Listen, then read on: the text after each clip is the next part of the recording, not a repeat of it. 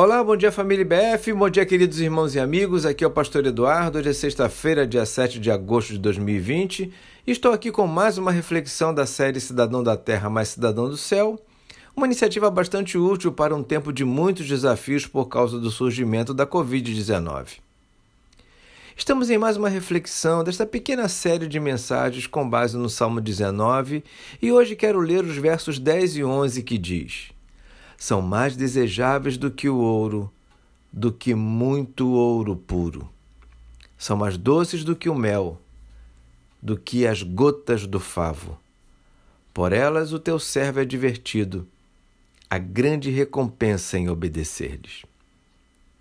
Recapitulando rapidamente, este salmo é muito especial, pois nele Davi nos ensina duas maneiras que o nosso Deus utilizou para se revelar a nós todos: a natureza e a Sua palavra. Quando contemplamos o Sol, a Lua e as estrelas, ficamos mais convictos da existência do seu Criador e sustentador, a ponto de honrá-lo e adorá-lo.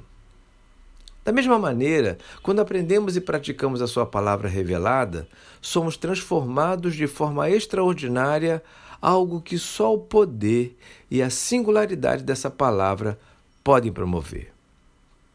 Tudo isso fortalece a nossa fé e nos deixa mais felizes em viver a vida, independentemente do que esteja acontecendo.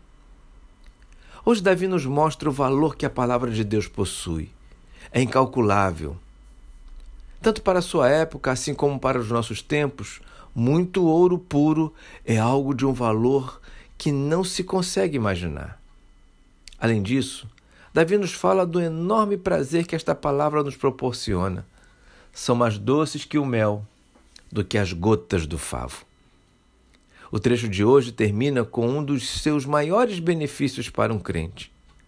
Esta palavra nos adverte, nos chama atenção sobre quem somos, o que fazemos, o que precisamos fazer, as influências destruidoras que existem no mundo, dentre tantos alertas. Quem presta atenção se torna bem-aventurado, ou seja, descobre que vale a pena obedecer a tudo que esta palavra diz. Davi, quando escreve este salmo, se mostra apaixonado por Deus, um homem de fé. Isso tudo me inspira a fazer um pedido a Deus: que o nosso coração e a nossa visão sejam tão sensíveis quanto foi o coração e a visão de Deus que Davi teve.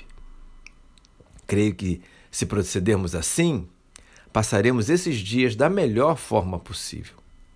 Fico por aqui, buscando ser recompensado no dia de hoje, desejando que você seja também, e até amanhã, se Deus quiser.